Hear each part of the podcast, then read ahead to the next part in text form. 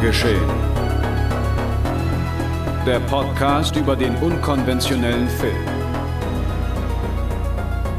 Mit Daniel Schröckert, André Hecker und Tino Hahn. Präsentiert von fredcarpet.com.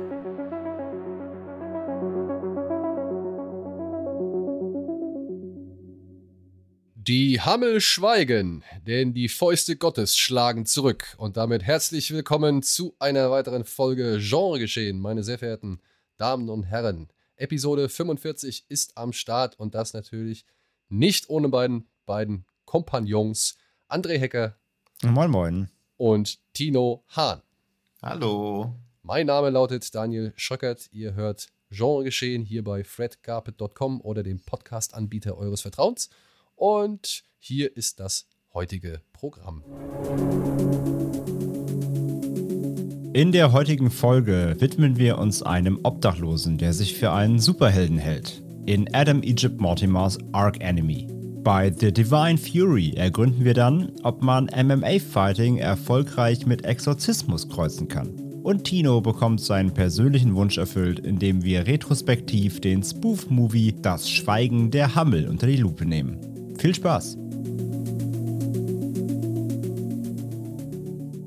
So, meine lieben Freunde, wie geht es euch? Ich darf wieder nach draußen gehen. Ja? Ja.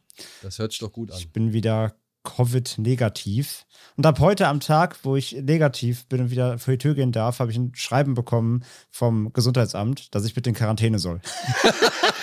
Eine Woche zu spät. Nach meiner nach zwölf Tage, die ich es gemeldet habe, kommt der Brief an. Bitte gehen Sie bis zum 29. Quarantäne. Der kommt am 1. Februar. Ja. Danke für nichts, aber gut. Ich war ja so klug und habe es eigenständig gemacht. Pünktlichkeit können wir. Das Gesundheitsamt. Deutsche Ämter einfach wieder verlässlich wie immer. Ja. Aber immerhin musstest du nicht mit der U8 fahren, wie unser geschätzter Kollege Hahn. Das hat euch stark beeindruckt, oder? Das Die Todesfahrt also, der U8 hat mich nachhaltig ja. geprägt. Ja, ja wer also weiß, was A, da jeden Tag so passiert. Dass es in Berlin überhaupt U-Bahnen gibt anscheinend. Und B, in Hamburg gibt es aber keine Tram, oder? Nee. Straßenbahn meinst du? Ne? Ja, also S-Bahn halt, ja. Ach so, ja, okay. Also es gibt S- und U-Bahn, ja. Ah ja, ja, das reicht ja für euch. Aber tatsächlich fahre ich die U-Bahn am seltensten. Ja, die mag ich auch. Ne, eigentlich finde ich Bus am schlimmsten. Dann Tram, U-Bahn, S-Bahn. Ja. Aber U-Bahn, finde ich, hat immer das gefährlichste Image, auch bei mir. Also ich denke immer, U-Bahn ist das unsicherste, aber wahrscheinlich ist Bus oder Tram doch schlimmer. Wieso? Also in Hamburg ist in, in, Hamburg ist die S-Bahn, glaube ich, so eher das Lowlight der Förderungsmittel. Bus finde ich eigentlich okay, weil Bus ist in Hamburg wie so eine Aorta. Wenn du da in die 5 einsteigst, kommst du halt einfach überall hin, weil die halt einmal durch Hamburg durchfährt. Das ist halt sehr entspannt. Ich fahre auch hm. lieber Bus als Bahn, muss ich sagen. Ja, ich Zumindest bin bisher ja nur mit dir Bus gefahren in Hamburg, das war immer knallvoll. Ja, gut, ja, also, voll ist es halt schon, ja, wie Sau. Ja, okay, ja. nee, das, nee. Ja, aber in Berlin, die Bahn ist doch auch knallvoll, egal welche. Nee, ach, das ist ja Quatsch. Keine Ahnung, ich fahre aber auch nicht zu Zeiten, wo andere Leute fahren. Also wenn ich, ich merke gerade, ich fahre eh nur öffentliche Verkehrsmittel, wenn ich irgendwo ins Kino will, was ich nicht fußläufig erreichen kann. Und davon gibt es einige. ja, true. Aber ansonsten, ja gut, wegen Covid ja sowieso nur noch im Ausnahmefall irgendwo rein und die Ausnahme ist immer Kino. Fällt mir gerade ein, ich kann mich nicht erinnern, dass ich mit, wegen irgendwas anderem mit der Bahn gefahren bin oder mit einem öffentlichen Verkehrsmittel. Tja. So, jetzt wisst ihr auch viel zu sehr Bescheid über unsere, über unsere Erzfeinde. Jetzt wisst genau. ihr, wo ihr uns findet. um eine ganz galant den richtigen Delling hier hinzulegen. Um über die Erzfeinde des öffentlichen Nahverkehrs. Ja. Und von denen kommen wir dann auch direkt zu Arc Enemy, der neue Film von Adam Egypt Mortimer aus dem Jahre 2020. In diesem Film geht es um folgende Handlung. Max Fist behauptet, ein Superheld aus einer anderen Dimension zu sein, der durch Zeit und Raum gefallen und dabei auf der Erde gelandet ist. Da er jedoch hier keinerlei Kräfte besitzt, glaubt ihm niemand, außer einem Teenager namens Hamster, der mit den Geschichten seiner Follower beeindrucken möchte. Gemeinsam schmieden sie den Plan, ein Gangster-Syndikat und dessen teuflischen Boss, den man nur The Manager nennt, zur Strecke zu bringen. Ja, es ist auch wieder nicht so die ganz korrekte Geschichte. Ne? Die offizielle Beschreibung von äh, Koch Media. Ja, okay. Ihr muss halt rausholen, Koch was rauszuholen ist. Ich ja. muss nehmen, was wir kriegen. ja. ja, und das ist es halt dann doch nicht so ganz, denn dieser Plan, das Gangster-Syndikat zur Strecke zu bringen, ist alles andere als freiwillig. Denn eigentlich müssen sie sich diesem Gangster-Syndikat stellen, weil die Schwester von Hamster bei einem ja, misslungenen bei einer misslungenen Übergabe oder einer missglückten Übergabe, sage ich mal, einfach Kohle einkassiert hat, das diesem Gangster-Syndikat gehört. Und das möchten natürlich die Kohle zurückhaben. Und damit kriegen die erst richtig Stress an den Hals. Sie und, hängt mit den falschen Leuten ab. Genau. Und ja, hier würde ich schon mal einen ersten Kritikpunkt anbringen wollen. Ich habe der Schwester leider so gar nicht abgenommen, dass die da mit den krassen Gangstern irgendwie rumhängt. Und hm. irgendwie auch dazugehört, weil sie wird ja von dem einen, sag ich mal, Unterboss auch wirklich respektvoll behandelt, aber irgendwie habe ich nicht ganz verstanden, warum man ihr diesen Respekt entgegenbringt. Und dann auch nicht so wirklich ganz verstanden, dass sie ja so eine richtig harte Bitch sein soll, wie sie dann am Ende, sag ich mal, inszeniert wird oder als die sie am Ende inszeniert wird. Ja, also ähm, so, dass das, diese Figur hat für mich nicht so wirklich zusammengepasst von dem, was erzählt wird, von dem, was gezeigt wird und ja, von der Person, die sie darstellt, weil ich fand auch, dass die Darstellerin es leider nicht so überzeugend drüber gebracht hat, sondern mhm. eher ein bisschen, ja, ein bisschen zu mädchenhaft und zu brav. Und ja, das wäre schon mal so eine erste Kritik, die ich an diesem Film hätte. Ja, die, ist, die fällt halt leider auch auf, ne? Also, äh, ich würde das sogar weitergehen. Ich würde sogar sagen, überhaupt die beiden, das sind ja, also die beiden Geschwister, äh, sind überhaupt auch sehr uninteressant und eindimensional. Ähm, so, also ich finde sowohl Schauspieler sind die beiden nicht wirklich stark, gerade sie, gebe ich dir vollkommen recht. Ich nehme mir das auch nicht so richtig ab, die Rolle. Ähm, aber generell, ich finde die beiden leider sehr, sehr platt. Und ich fand sie als Hauptfiguren, also wenn, wenn man jetzt mal eben von Max Fist absieht, ähm, aber so mit, äh, doch im, im Fokus stehen erstmal die beiden. Ähm, ich finde die als Hauptcharaktere echt schwach. So, die Und haben nicht wirklich, ja die sind nicht, sorry, äh, die, ich würde sagen, die sind nicht wirklich vielschichtig halt, ne? Die ähm, finde ich halt, die kriegen keinen wirklichen Background. Ähm, es wird zwar so ein bisschen immer angedeutet, warum die das auch machen und warum die in diesem Milieu sind und so weiter, aber so richtig, richtig tief, tief rein geht es jetzt nicht. Und der Film schwankt ja auch tatsächlich zwischen, weil ich muss auch sagen, ich habe den Film so, also ich habe von dem Film was anderes erwartet. Ähm, weil ja, er ist irgendwie so, ich dachte halt, das wird so ein bisschen, in, es geht so in die Richtung vielleicht so, ein düstererer Defendor oder sowas oder mhm. ja, also oder Gundala oder sowas. Aber irgendwie ähm, will er ja dann doch auch so ein bisschen so eine gewisse Tragik mitbringen, aber die kommt halt durch die Charaktere halt überhaupt nicht rüber. Und ähm, und gleichzeitig eben, wie du schon sagst, kaufe ich ihnen das auch nicht ab, dass sie da voll in diesem Milieu drin hängen, ähm, weil sie halt weder die Attitüden irgendwie haben, noch, noch das irgendwie glaubhaft äh, rüberbringen im, im Spiel. So. Und deswegen, das fand ich leider auch, dass du, dass du ja quasi zwei Figuren hauptsächlich folgst, die mich irgendwie nicht, nicht einmal im, im, im Film, in einem Moment mal irgendwie richtig ansprechen und mit denen ich irgendwie mitfiebern soll oder sowas. Und das ist halt einfach schon mal ein grundlegendes Problem. Ja, so, was, die, was wolltest du noch sagen? Das wollte ich sagen, äh, auch ja. sagen. Das sind halt mit die langweiligsten Figuren und das sind leider dann halt die Hauptfiguren. Ja. ja. Und Max Fist, obwohl der Text jetzt halt mit Max Fist anfängt, ähm, ja, kommt erst, sag ich mal, relativ spät ins Spiel, auch wenn man ihn vorher schon erzählen hört, so aber der ist eher eine Randfigur. Und das ist dann halt leider bedauerlich bei einem Film, der anhand seiner Hauptrollen nicht wirklich überzeugen kann. Ja.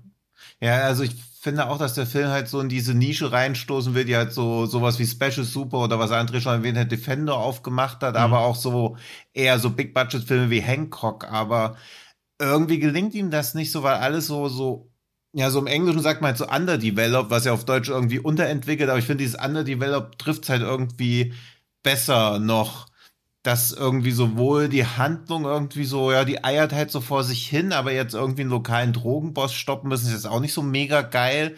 Dafür, dass der Max Fist halt schon eingeführt wird wie jemand, der eigentlich sonst Welten rettet und jetzt hat er da schon ganz schön zu, also ganz schön daran, sich die Zähne auszubeißen, da irgendwie so ein Drogensyndikat ein bisschen aufzuhalten, die jetzt auch nicht so übermächtig zu wirken scheinen. Also dieses so sympathisch ich eigentlich finde, wenn irgendwas grounded sein will, ist mir das auch ein bisschen zu grounded eigentlich. Also er ist ja auch viel zu spät eigentlich wirklich Superheld oder hat auch viel zu, ja, viel zu bescheidene Kräfte eigentlich. Also mir war lange Zeit eigentlich unklar, was ihn jetzt so besonders macht. Naja, ja, vor allem. Ein ähnliches Ding, als ob er einer von den Eternals wäre, wo man auch bis zum Ende nicht richtig begriffen hat, was könnte jetzt eigentlich so, so epochales. naja, klar, aber hier geht es ja vor allem auch darum, das ist ja schon wieder der nächste Kritikpunkt.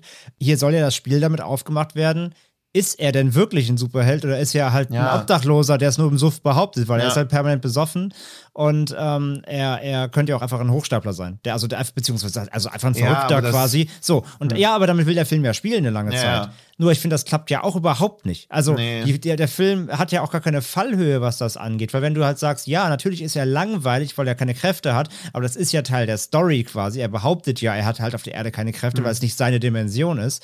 Und dann lässt er sich, da gibt es ja diese Szenen, wo er sich auf dem Auto überfahren lässt und sowas halt irgendwie, ne? Oder wo er das Auto aufhalten will und wird dann überfahren, weil er eben keine Kräfte hat. Ähm, mhm. Aber dieses Spiel damit so, oh, ist er denn wirklich ein Superheld oder spielt er das nur?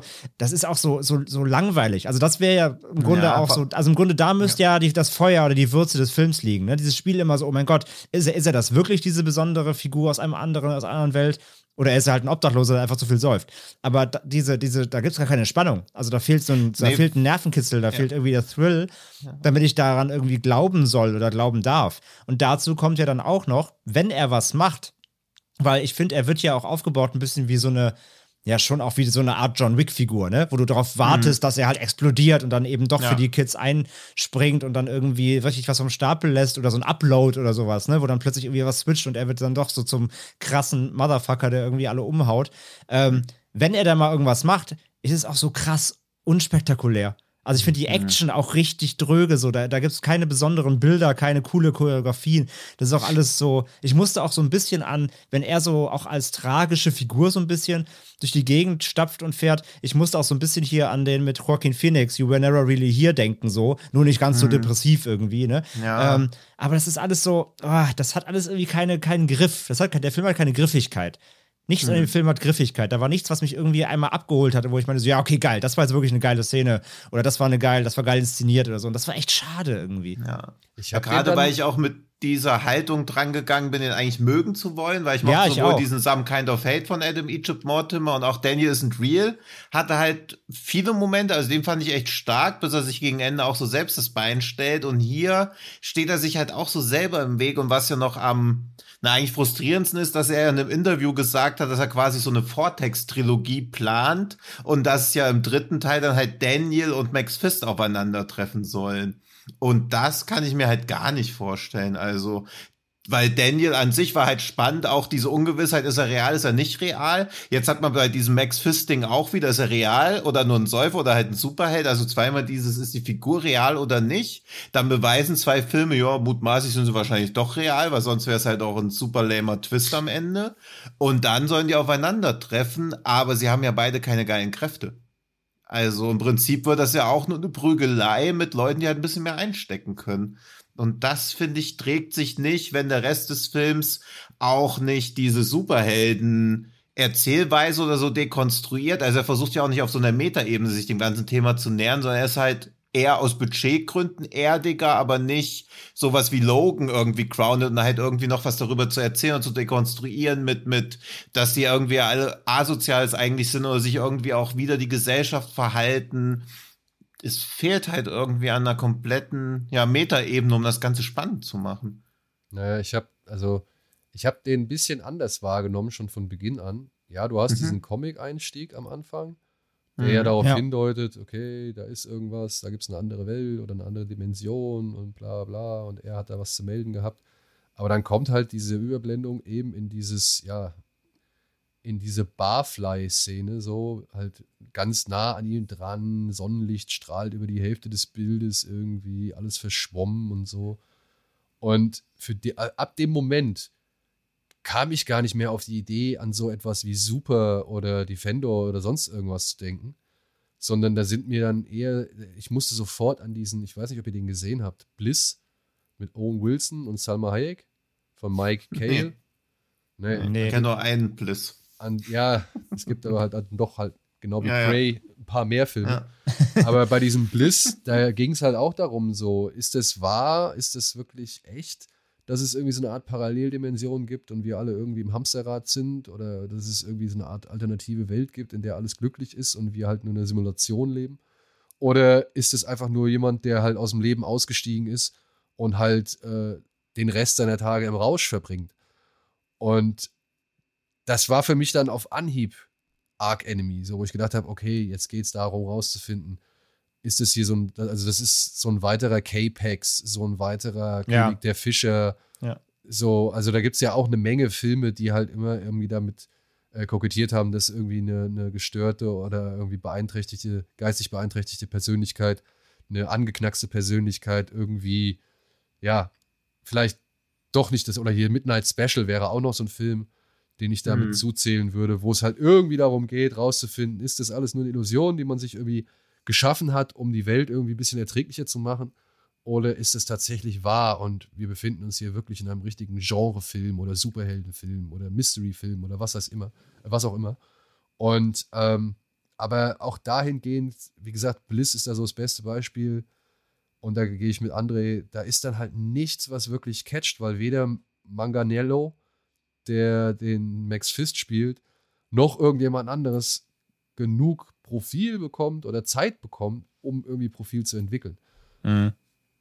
Ja. Und ich frage mich dann halt immer, ist, also ist interessant, ich kannte die Information nicht, dass er schon vorhatte, seine beiden äh, Filmfiguren in einem dritten Film zu verschmelzen. Also es ist aus einem Interview Dezember 2020. Also kann sein, dass er es geändert hat, aber das, der Film ist ja auch schon ein bisschen älter. Ist ja auch wieder Covid, dass das jetzt. Ja, ja, nee, erst- aber jetzt erst kommt, ja. Ich meine, Ja. das eliminiert halt sonst halt auch irgendwie all das, was zum Beispiel dann halt vielleicht ein Birdman zu einem besseren Film macht, wo es auch darum geht, irgendwie dieses, dieses, ja, solche Illusionsenden, wo der Zuschauer entscheiden muss, nehme ich das jetzt für bare Münze, was ich da sehe, oder ist es einfach nur eine Flucht der Figur oder eine, eine, eine Katharsis für die Figur oder sonst irgendwas. Wir hatten es auch bei First Reformed und was weiß ich so.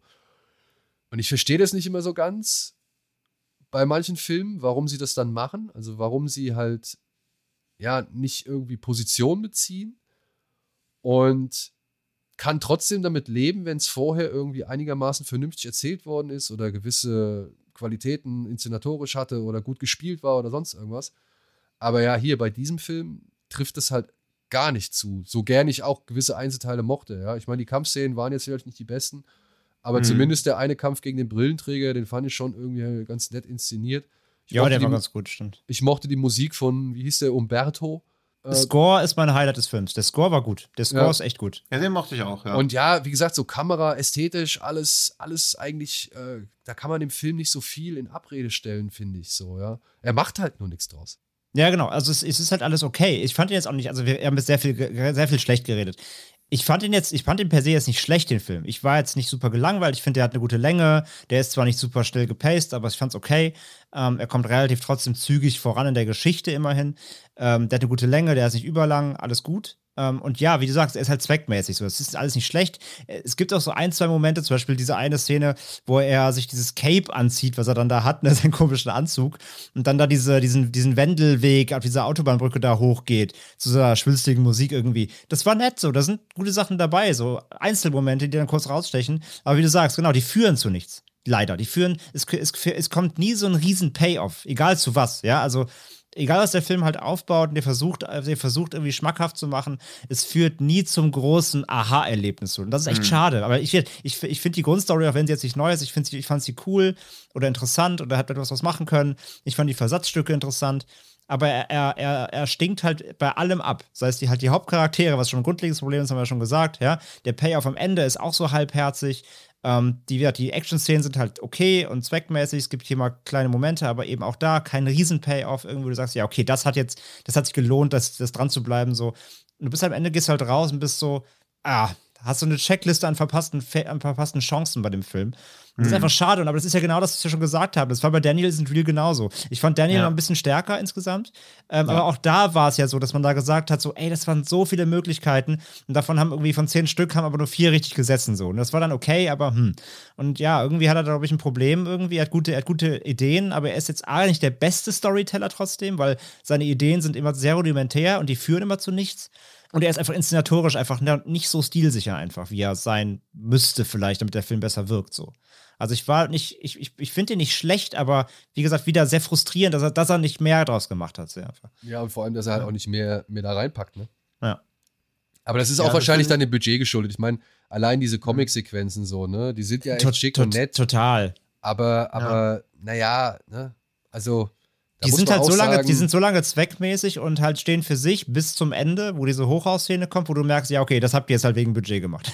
Ja. Damit ihr es halt nicht echt drehen müsst. So. Ja, ich finde es halt, also deswegen, ich finde ihn auch nicht schlecht, sondern ich bin halt eher enttäuscht, weil ich Some ja. Kind of Hate wirkte vielversprechend, wo man halt schon so merkt, okay, hier ist noch vieles ziemlich rough on the edges, aber das das ist ein Regisseur, den man im Auge behalten sollte. Dann kommt Daniel Isn't Real, wo man so denkt, aha, okay, hat sich schon deutlich verbessert, mehr seine Handschrift gefunden und dann kommt halt Arc Enemy, der halt wieder wie ein bisschen wie so ein Rückschritt wirkt. Und das ist halt ja, immer das ist gut schade, weil ja. wie viele Chancen soll man dem Regisseur noch geben? Also ich werde mir auch seinen nächsten Film angucken, weil ich trotzdem spannend finde, was er probiert und macht. Und ja auch, er versucht ja auch immer diese Genrekonventionen aufzulockern, beziehungsweise auf eine andere Art und Weise anzugehen.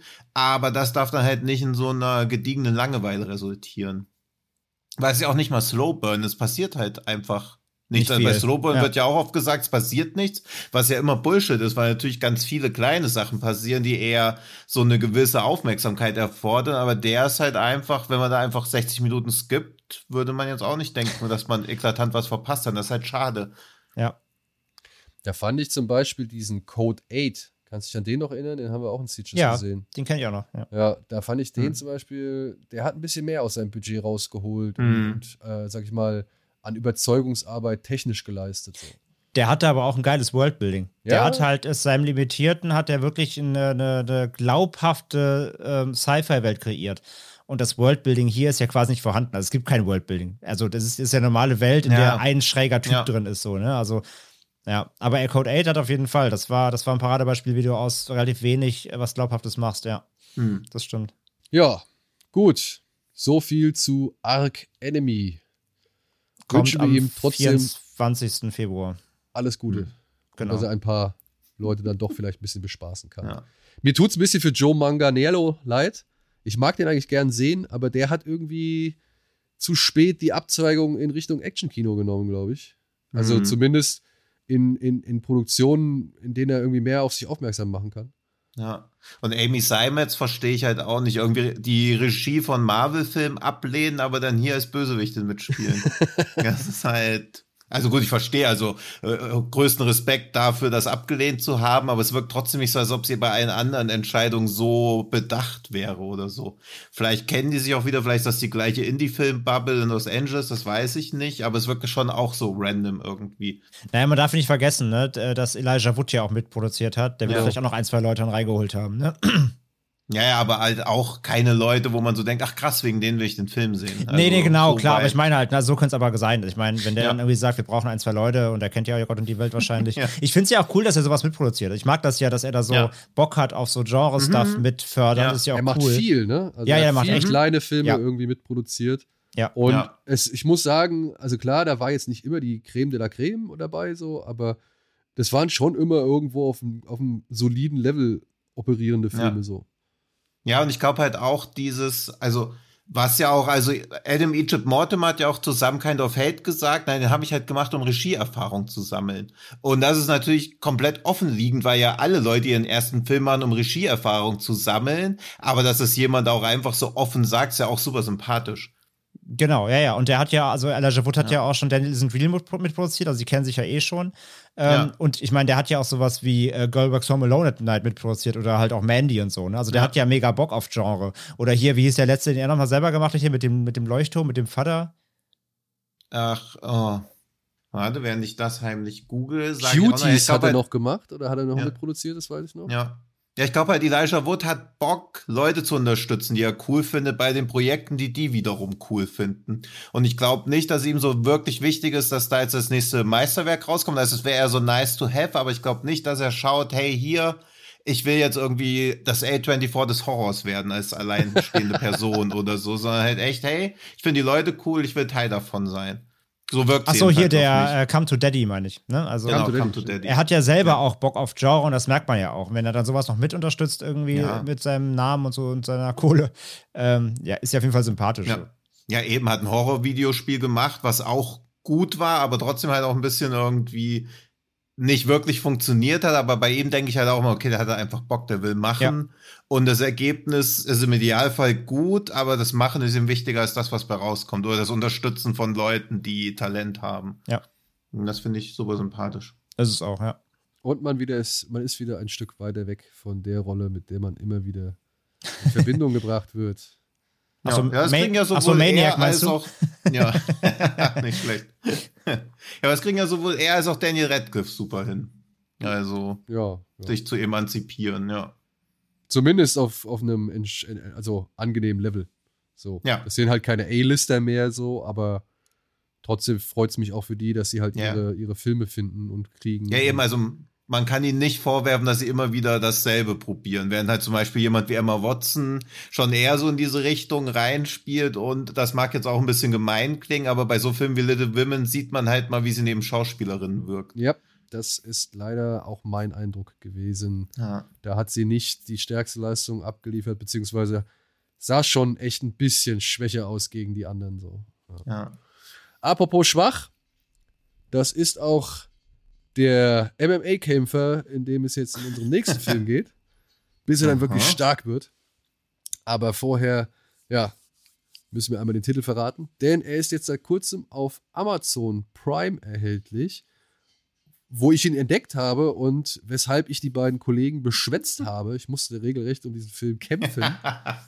Das stimmt, auch in einem MMA-Kampf. ja, es war, es war ja. ein. Das, das, äh, haben wir, das haben wir im, ja, genau, das haben wir im Octagon ausgetragen. Ja. Es war ein Cage-Fight bis aufs Blut, bis der Erste geweint hat und dann äh, wurde sich eben. Ja, dann haben wir gesagt, Daniel, hör doch auf zu weinen, wir sprechen ja drüber. ja, genau.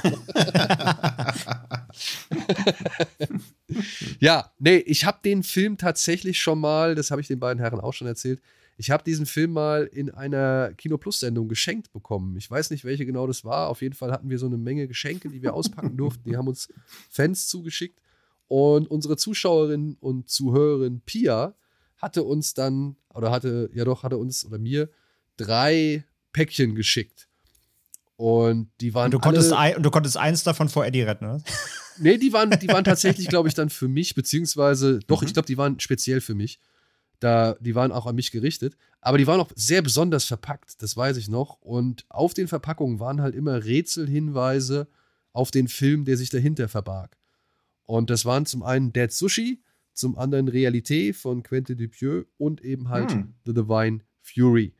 Und weil ich den aber echt schon ewig vor, mich, vor mir hingeschoben habe und jetzt dann halt bei Amazon Prime gesehen oder entdeckt hatte, habe ich mir gedacht, komm, jetzt ist es mal soweit, jetzt gucke ich den endlich mal, damit wir auch mal drüber ja. sprechen können. Das ist ein lustiger Zufall, aber leider kann ich ihn auch nicht weiter elaborieren. Aber ich habe mich gestern oder vorgestern gefragt, warum du Dead Sushi gesehen hattest.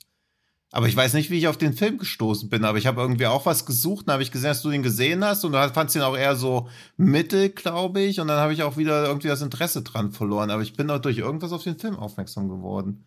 Hm. Gestern oder vorgestern war das. Das könnte schon, nee, wir haben das, glaube ich, noch weiter davor besprochen. Also unsere Absprache stand, fand vorher statt. Nee, nee, ich meine nicht deshalb, nee, so komplett unabhängig ja, davon, aber dass das quasi so in, die, in diesem Schrottwichte-Paket enthalten war.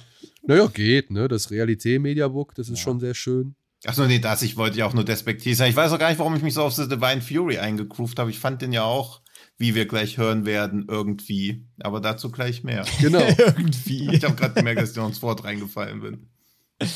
Gut, bevor, oder damit Tino dann auch sagen kann, wie er ihn irgendwie fand, gibt es erst einmal kurz die Story. Und die beginnt jetzt ein bisschen merkwürdig, aber it is what it is. Der atheistische MMA-Champion, Jong-Hu, wird von dunklen Visionen heimgesucht.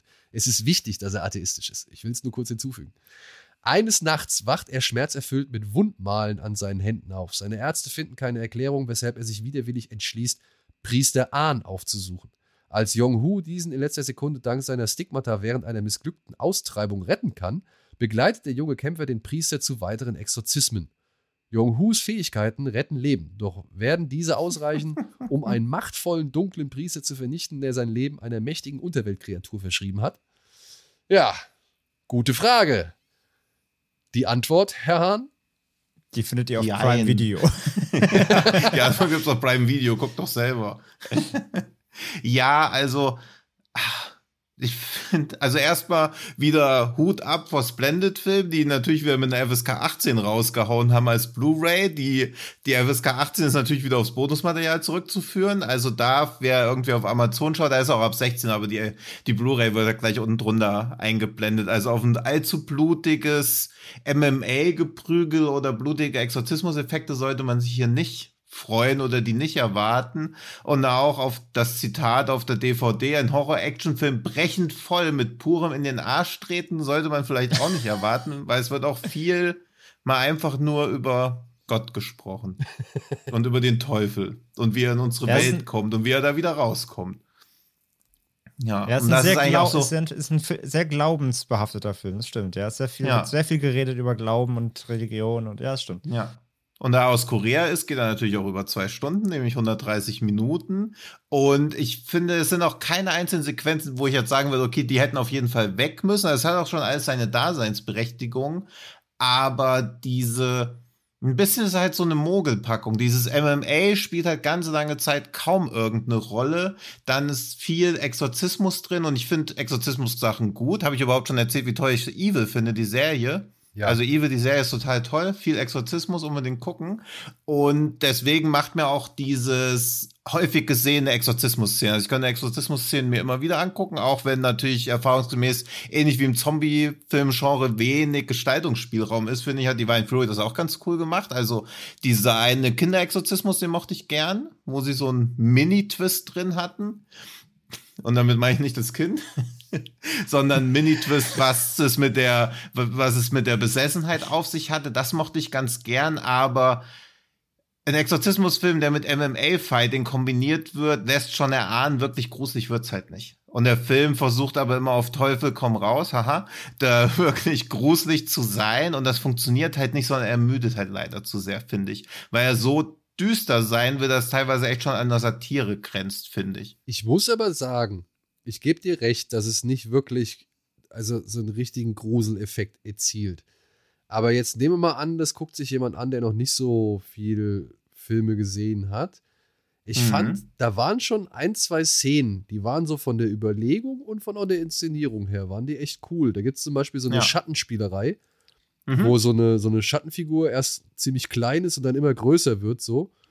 Ähm, ich fand, das war schon ganz cool. Und ich ja, und die ist halt leider relativ früh am Anfang, wo man noch denkt, okay, das könnte schon hier in so eine Horrorrichtung gehen, aber dann geht's das nicht. Dann läuft sich das halt wieder leider ein bisschen. Also er, das ist ja eh das große Problem bei koreanischen Filmen, dass man halt immer das nächste Meisterwerk erwartet und natürlich ist es auch The Divine Fury deutlich über Durchschnitt. Also den kann man sich auf jeden Fall angucken, hat eine gute Zeit damit, aber er rutscht ja dann auch eher in so Vergleiche rein, aus denen er sich nur weitestgehend befreien kann, weil Exorzismus-Drama versus MMA-Fighting ist halt recht singulär. Da, da, macht ihm halt keiner was vor. Aber so im Horror-Vergleich, finde ich, stinkt er halt schon leider ein bisschen ab. Ja, also ich will jetzt auch nicht behaupten, dass der ernsthaft gruselig ist, aber ich finde, dafür, dass er jetzt sich halt auf die Fahnen geschrieben hat, MMA-Fighting und Exorzismen zu miteinander zu kombinieren, gelingen ihm schon ein paar zumindest inszenatorisch stimmige Momente. Und ich muss auch sagen, die Kinder, die der sich da rangeholt hat, es gibt mhm. ja zwei Szenen, wo Kinder ein bisschen durchdrehen und einfach wahrlich irre sind.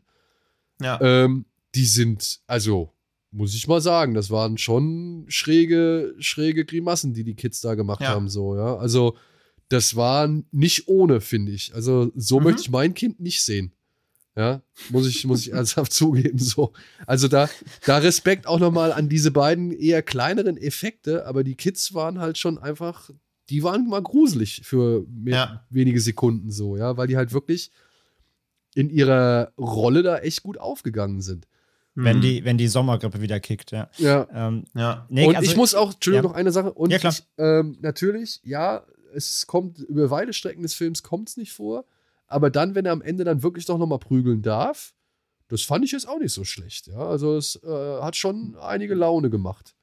Ja, aber da, also der Film erinnert mich halt eh irgendwie sehr stark an Konstantin. Ja. Also, ja, und durchaus. ich und er hat halt so das übliche Problem, was auch die Resident Evil Spiele haben, dass du denkst, okay, das ist schon alles ein bisschen creepy, aber dann wird halt zu viel aufgefahren und gegen Ende dreht es halt einfach völlig durch. Ja. Aber da muss ich dann auch halt lachen, diese, das fand ich gut. Ja. deswegen, also ich kann dem Film auch nicht böse sein, aber er hat halt so viel, also er kennt halt, okay, stilistisch haben sie es drauf, Atmosphäre können sie erzeugen, aber dann wird's halt immer zu, zu groß irgendwie. Also der Film will gar nicht irgendwie, also ich glaube, er will auch gar nicht wirklich ein Horrorfilm sein, sondern schon immer so eher diesen merkwürdigen Hybrid darstellen, der halt einfach nicht wirklich ist, weil dafür hätte das MMA-Thema stärker einbringen können. Also was da auch für Möglichkeiten gewesen wären, irgendwie im Ring oder so. Also das ist ja dann auch, also er hat ja quasi nur diese Fähigkeit, aber es findet ja gar nicht wirklich so im Publikum oder so statt, also so unter Beobachtung. Ich finde, es wird so viel angedeutet, was dann so gar nicht ausgespielt wird. Oder ich hätte es mir einfach nur gewünscht und sehe dann überall Andeutungen, die gar nicht wirklich vorhanden waren. Ja, also ich muss sagen, dass nach Arc Enemy halt ist das der zweite Film heute bei uns im Programm, wo ich auch was völlig anderes erwartet habe. Weil, und da ist wieder die, die Wahrnehmung spannend, weil ich fand nämlich schon, dass er überwiegend Horror ist.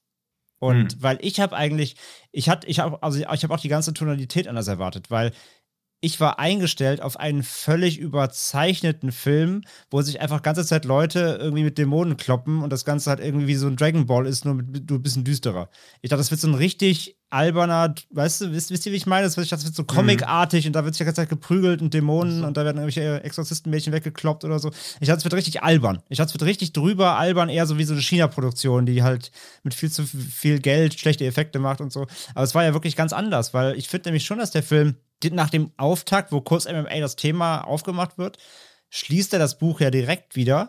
Und ich fand dann mhm. schon, dass er aber eine lange Zeit wirklich ja auch versucht, ein ernsthafter Exorzismusfilm zu sein. Natürlich gibt es immer wieder mal das Thema natürlich seines, seines, seines Skills oder so weiter, aber er nutzt sie auch lange Zeit erstmal überhaupt nicht. Und mhm. ähm, er macht da ja schon echt viele Exorzismen ja auch, führt er durch. Und dann geht es ja mhm. um, ne, und, und, hier diese Szene mal, wenn er da dieses, dieses auf dieses Herz einkloppt, ne, und den Leuten dann die Herzen explodieren. Da gibt es ja auch ein paar echt ganz schön grittige Szenen, wenn der Typ da in dem, ja. in dem Parkhaus verblutet und sowas. Ja. Also da, er ist zwar, also 18er muss er nicht unbedingt haben, das stimmt, aber ich, ist jetzt auch nicht unhart. Ähm, aber ich fand schon, dass sie versucht haben, einen ernsteren, düsteren Exorzismusfilm zu machen. Nur dann eben genau erst, was Daniel dann sagt, dann erst gegen Ende, wenn dann diesen Neonraum da reinkommt und dann so eine richtige, typische, mhm. ähm, ja, MMA, äh, äh, John Wick ohne Waffenartige äh, Fight-Sequenz äh, Sequenz irgendwie losgeht, dann macht er erst wieder sein zweites Kapitel auf. Und ich hatte eigentlich erwartet von dem Film, dass er das halt permanent vermischt. Aber das mhm. macht er eigentlich gar nicht, weil er sich dann irgendwie scheinbar doch zu ernst nehmen will und diesen Exorzismus und die Glaubensthematik schon ihm wichtig ist. Und dann erst gegen Ende ähm, darf er sich dann eben wirklich prügeln, bis hin zum Endkampf, der dann wirklich auch sehr Videospiel-esk ist, ne? Gegen, diese, gegen den Dämon ja. halt quasi ja. mit der Feuerfaust und so. Oder auch, wo er durch diese Gänge geht und den Leuten, die den Dämonen dann den Kopf so wegbrennt, indem er ihn halt die Hand auflegt. Ja, natürlich, natürlich halt, sobald er dann seine Jacke auszieht und dann quasi seine Priesterrobe ist, dann quasi seine, seine Gott, Gott-Armor und da prallen dann auch die Krallen des Dämons von ab und so. Das ist halt schon alles super überspitzt und das fand ich auch sehr, sehr cool. Muss aber sagen, so wie das Ende ist, hätte ich mir den ganzen Film gewünscht, weil ich fand halt, das war der stärkere Part. Da hatte ich mehr Spaß dran, als mhm. an, an, den wirklich ernsteren Exorzismus-Momenten, wo dann wirklich auf der, wo das Mädchen auf der Couch sitzt, die da im Wohnzimmer stehen. Der ja. eine, der eine, dieser Typ, der auch immer bei den Exorzismen immer rechts hinten in der Ecke in so einem Raum steht mit verschränkten Armen wie so ein Türsteher. Das war auch so ganz surreal immer. das, ist auch ganz komisch. Weil es, ich fand, dass mich das wirkte ganz, ganz, ganz weird, wenn halt Koreaner so einen auf Exorzismus machen. Also irgendwie wirkte das Ganze halt so ein bisschen deplatziert, weil ich irgendwie irgendwas erwartet mhm. habe, da kommt gleich noch irgendwie so ein, Crime-Syndikat rein und es geht noch um was anderes oder so. Ähm, war so rein, rein diese, äh, ja, diese, Op diese Ästhetik von so einem, ähm, von so einem uh, the, the, Cop, oder wie ist das, The, the Cop, The Devil, äh, so, so eine Ästhetik, mhm. aber damit Exorzismus war irgendwie eine super seltsame Mischung, fand ich so. Also ich hätte mehr Spaß mit dem Film gehabt insgesamt, ähm, glaube ich, wenn er, wenn er wirklich diese, diese Thematiken durchgehend mehr vermischt hätte, dann hätte ich ihn besser gefunden. Aber trotzdem fand ich ihn insgesamt wirklich ähm, cool und spannend. Und er hat sich trotz zwei Stunden, finde ich, auch nicht zu lang angefühlt. Also da muss ich sagen, da hat sich fast Arc Enemy 90 fast noch ein bisschen länger ja. angefühlt, weil, halt, weil da weniger mhm. passiert. Aber The mhm. Divine Fury füllt seine 130 Minuten aber auch gut. Also von daher, also ich fand ihn auch echt ansprechend, aber ich habe was anderes erwartet und wie gesagt, für mich hätte es gern noch mehr auf die Fresse geben können. Also da hätte dann gerne wirklich so die, die, die, die bei der Exorzismus irgendwie gerne was schief gehen können und dann gäbe es erstmal irgendwie Fistfight zwischen Dämon und, und MMA-Kämpfer oder so. Also ich hätte es gerne ruhig ein bisschen alberner gehabt für mich. Das hätte mir mehr Spaß gemacht letztendlich. Aber ähm, ich finde halt, was ich finde halt, dass dieser Ernst, der, der, der hat mir dann irgendwann doch gefallen, weil es geht ja auch viel um, um ähm, Trauer und, und Verlust und, und die Kompensation davon und halt auch Mhm. Vaterfiguren und so weiter. Ja. Und halt schön nach dem, dem ja, guten Vorbild und den Regeln und den Prinzipien des Vaters irgendwie, dass man die vorträgt und weiterführt. Ähm, das fand ich schon irgendwie ganz cool und ich dachte mir auch so eine sehr lange Zeit, ja, Mann, jetzt hau doch mal den paar, so ein paar Leuten auch echt einfach mal schön auf die Fresse mit deiner, mit deiner ja, Jesus-Wunde so, mit deinem Stigmata, ja. Äh, ne? Stigmatisiere die doch mal mal schön in, in Grund und Boden so. Das wäre geil gewesen. Aber dann kam so eine Szene, wo sich ein Dämon, glaube ich, in eine junge Frau äh, eingeschlichen hat. Ja, ja. Und, und er dann halt auch richtig austickert so und halt die Frau wirkt und was weiß ich. Ja. Und da ist mir dann halt irgendwie erstmal in den Sinn gekommen, ja, nee, ist ja eigentlich scheiße, weil die Frau kann ja eigentlich nichts dafür. Ja, weil da haben sie ja wirklich Mhm. auch mal so einen Dämon reden lassen, äh, der dann halt noch so gewisse, sag ich mal, Details verrät, auf die ich jetzt nicht irgendwie weiter eingehen möchte. Und ähm, da war mir dann klar, ja, okay, eigentlich geht das nicht. Du kannst nicht den Typ im Namen Gottes unschuldige Menschen verprügeln lassen, nur um den Teufel aus ihnen rauszuholen. So. das wäre, glaube ich, ein bisschen too much Nonsense Why gewesen. not? Dafür, dafür ist der Film, hat der Film einfach auch viel zu ernst angefangen. Aber Abs also absolut, äh, äh, vollkommen. Also ich, ich fand es ja dann auch gut. Also ich habe mich damit abgefunden, dass es so ist. Aber ich, also wenn ich es mir wünschen könnte, hätte ich es gerne spaßiger gehabt. Ja. Dann glaube ich, dann hätte ich den Film noch besser gefunden. Aber so wie sie Ja. es gelöst haben, dann bin ich jetzt, ich habe das dann akzeptiert, dass das diese, diese ernstere Tonalität ein bisschen runter, mehr runtergeholt ist, als dieses völlige Drübersein. Dann war ich damit auch fein. Ich sag nur rein persönlich, für mich hätte es gerne crazier sein können, aber wie sie es gelöst haben, war trotzdem gut, ja. und halten wir dennoch fest, Also, Entschuldigung kurz, halten wir ja dennoch fest, Hm? dass der Film so Ja. in seiner Art schon irgendwie unique ist. Ne? Also man erwartet nicht Voll, den ja. Ernst, man Ja. erwartet nicht den Horroranteil, aber man denkt sich halt auch nicht dann, nachdem man den Film jetzt so vielleicht 80 Minuten verfolgt hat, dass es am Ende nochmal spaßig auf die Fresse gibt. So. Das stimmt, ja. Ja, das, also das war auch so ein bisschen, ich hatte das umgekehrte Problem, dass ich diese Exorzismus-Sachen eigentlich recht gut fand, aber halt immer, wenn sich Grusel oder so ein bisschen so Gänsehaut oder so eingestellt hat, war halt immer so, oh, ich bin ja auch MMA-Fighter und ich habe hier so ein Stigma in der Hand. Und dass man ja auch klar war, okay, wenn sie das nicht nochmal in irgendeinem Kampf eskalieren lassen, dann war es ja eine komplette Lügennummer. Und dass ich halt fast ahnte, dass da am Ende noch so ein Kampf kommt, dass es quasi nicht mysteriös rausgeht, sondern nochmal ordentlich auf die Fresse gibt, konnte ich mich halt auch gar nicht so auf diesen Horror einlassen oder so. Also der Film sitzt halt so ein bisschen zwischen einen Stühlen, dadurch, dass er versucht, so was Uniques zu machen. Und dass es unique ist, mir im Zweifelsfall auch mehr wert, als wie ich ihn jetzt individuell von der Wirkung her fand, weil die einzelnen Versatzstücke funktionieren ja und auch, um mal ein Klischee zu gebrauchen, ich finde aber trotzdem, dass der Film halt eher die Summe seiner Teile ist als irgendwas Ganzes. Und das ist halt so ein bisschen schade. Und ich mochte ja auch diesen, habt ihr diesen The Priests mal gesehen, diesen südkoreanischen Nee. Exorzismusfilm? Meine ja. Weil den fand ich halt echt stark. Und das ging mir auch so wie dir, André, dass man halt irgendwie Exorzismus ja irgendwie fälschlicherweise nicht irgendwie bei in Korea vermutet, wobei ich jetzt auch mal kurz um einen True Crime abzudriften. Also der letzte Exorzismustod in Deutschland ist ja auch bei Südkoreanern passiert, die halt auch in einem Hotelzimmer in Berlin einen Exorzismus vollführen wollten mit einem Todesopfer.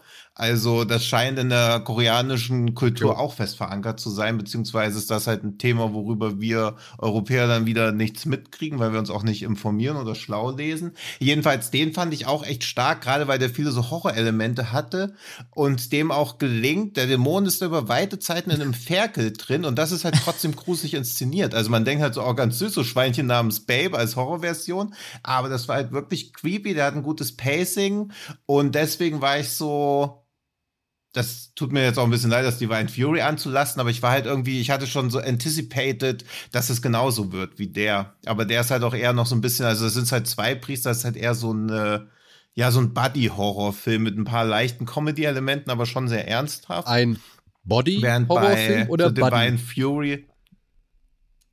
Buddy. Nee, Body Okay. leider nicht. Buddy-Horrorfilm. Also da ist irgendwie Divine Fury mit dem Stigma in der Hand schon mehr Body Horror. Was ich aber noch sehr positiv bei Divine Fury fand, wie, wie klischeefrei das Medium war. Also das finde ich machen Horrorfilme ja generell stimmt. immer ein bisschen zu übertrieben, wie so ein Medium eigentlich wirklich drauf ist. Das fand ich hier sehr erfrischend. und ja, und was die eigentlich machen, ne? Und was die halt können und dürfen und überhaupt. Ja, ja, ja. absolut. Übrigens, den Priest kenne ich ja, doch nicht, habe ich verwechselt, aber ja. direkt mal auf die Watchlist gesetzt. Ja, klingt gut. Und ich möchte noch etwas hervorheben, worüber wir im Vorfeld auch nochmal gesprochen haben. Ich muss sagen, ich fand die Special Effects, also die, die, die digitalen Effekte, wie halt auch die praktischen Effekte, schon gut. Also sie sind mir jetzt nicht besonders störend aufgefallen, muss ich sagen. Ähm, auch Nö, störend. Ich habe den halt nicht. im Kino gesehen, also kann halt sein, dass das auf der Leinwand noch deutlicher ist. Ich fand halt sehr, oft sah er aus, als ob er eine Szene eingefügt wurde. Okay. Ja, weil wir Jetzt auch nicht wirklich krass, aber es war halt schon so, wo ich so dachte, okay, das muss jetzt, also es waren ja auch ein paar Szenen drin, wo du denkst, okay, ohne Special Effects wäre es jetzt genauso wirksam gewesen oder auch so diese, na, nicht andere Welt, aber jedenfalls, wo es erkennbar nicht mehr in einer normalen Variante von, äh, von Soul oder so spielt. Da dachte ich teilweise so, oh, ist ein bisschen jetzt zu dick Echt? aufgefahren. Nee, muss also sein. muss ich, muss ich sagen, ha, no. habe ich nicht so empfunden. Okay. Ich war eigentlich eher überrascht äh, von der Qualität, aber ich kann jetzt auch nur, ich habe den hier über Amazon halt geguckt ähm, in, in HD auf meinem Fernseher und mhm. das sah meiner Ansicht nach ordentlich aus. Also ich mochte diese kräftigen Farben und dieses dunkle. Also ich gebe da André auch mhm. recht, der Film wirkt eigentlich sehr lange Zeit eher wie ein Großstadt-Thriller aus Korea ja. Äh, ja. Und, und nicht unbedingt wie ein, wie ein Horrorfilm, aber gerade dann auch so dieses Setting gegen Ende, sowohl der Club als auch diese, dieser, diese mhm. Höhlenkirche oder diese, diese Kellerkirche, sage ich mal. Und, und ich muss sagen, dieses Vieh, das nur aus Armen bestand, das fand ich auch. Geil. Das war cool, ja, das war cool, ja. Hm, ja, also, also, Beispiel, cool, also dass ja. das Vieh zum Beispiel mit den Armen fand ich auch sah richtig gut aus. Das, das Feuer zum Beispiel an seiner Hand oder so, ja, also, wenn okay. den Dämonen so den Kopf einbrennt. Das war so okay. Aber so selbst da muss ich Aber sagen. Es, also es war besser ja. als alles, was wir an China-Produktionen hier besprochen haben. Das, also, also das ist ja wieder eine Frechheit. Aber ich muss auch sagen, ich fand, es sah ich, ich cooler aus als, hier, als diese eine Marvel-Serie auf Netflix. Wie hieß die? Iron Fist? Ja? Ja. Also, da fand ich die Bestimmt. flammende Faust hier aber glaubhafter. Okay, können ja mal ein Ranking machen, ja, Top 10 flammenden Fäuste. Liebe Zuschauer, ja, wenn ihr wirklich 10 flammende Fäuste ja. zusammenbekommt, stellt doch gerne mal ein Ranking unter Flammenfaust, Hashtag Flammenfaust und Genreschehen auf Twitter oder eben Instagram zusammen. Oder Letterbox. Oder Letterbox, ja. genau. Ja, zehn flammende Fäuste. Und wenn irgendjemand Gina Wild 1 bis 10 postet, gibt es eins auf die Finger. Ja, was ja, ihr Schweine. So, und um auch noch mal kurz was Konstruktives ausnahmsweise beizutragen, von dem Regisseur von The Priests, den sehr gelungenen dritten Film von ihm gibt's auf Netflix, der heißt Zwaha The Sixth Finger, S ah, den habe ich mir auch gerade Das soll schon reichen, um ihn zu finden. Und der ist äh, richtig, also den fand ich auch richtig creepy. Also ich möchte ihn jetzt nicht unbedingt mit The Medium vergleichen, aber der hat halt auch so dieses, ein Priester schaut sich so eine dubiose Sekte an, die dann in den Bergen irgendwas macht. Man weiß nicht so genau, ob die cool sind oder halt nicht.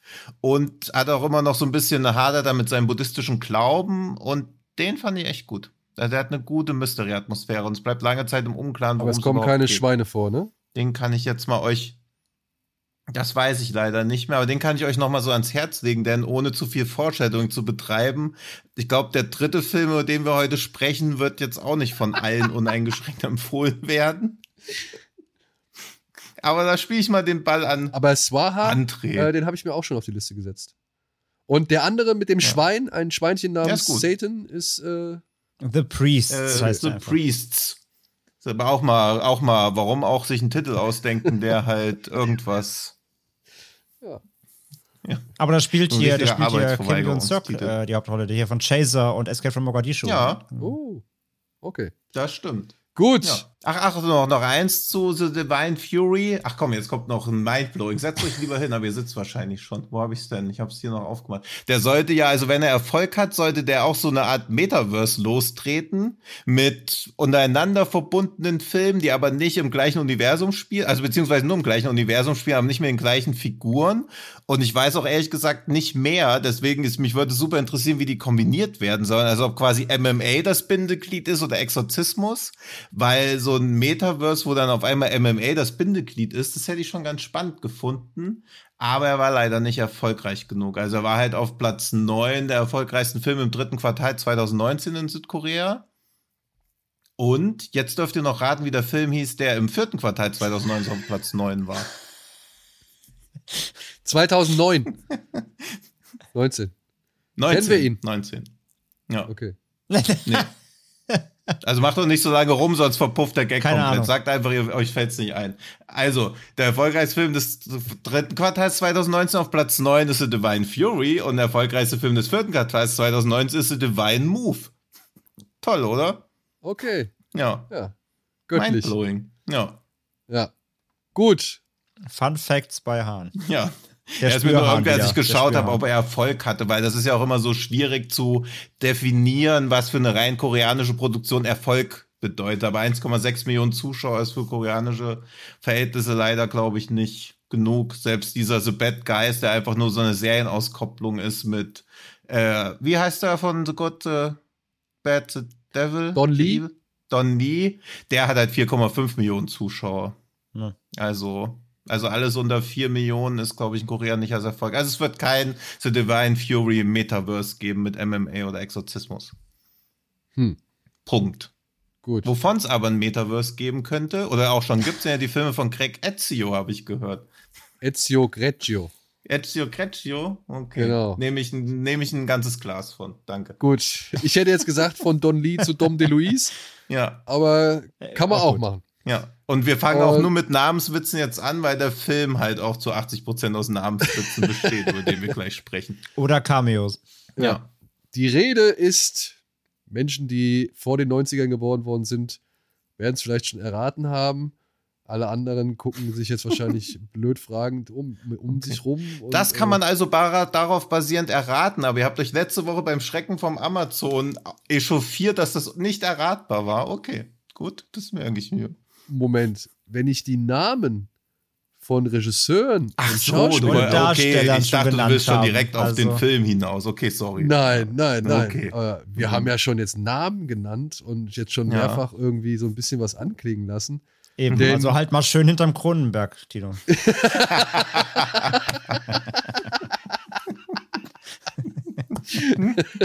Nicht schlecht. Genau. Ja. Denn da müssen wir erst noch eine Herde Hammel rübertreiben. So, Ja. denn auf vielfachen Wunsch und energischen Wunsch von Tino Hahn haben wir uns nochmal, oder André, glaube ich, zum ersten Mal, ne? Ich habe den zum ersten Mal. Ich hab den, nee, ich, also ich habe den, ich hab den, ich hab den auf jeden Fall schon mal im Fernsehen gesehen früher, aber ich konnte mich halt wirklich an nichts erinnern, von daher äh, quasi neu gesehen. Quasi Okay. gesehen. Also, André zum ersten Mal, wir zum, keine Ahnung, an Tino und ich zum hundertsten Mal wahrscheinlich. Ja. ja. ähm, haben wir uns das Schweigen der Hammel, aka The Silence of the Hams, von Ezio Greccio aus dem Jahre 1994 angesehen. Den gibt's, falls ihr Interesse daran haben solltet, jetzt als Re-Release von Turbine Medien.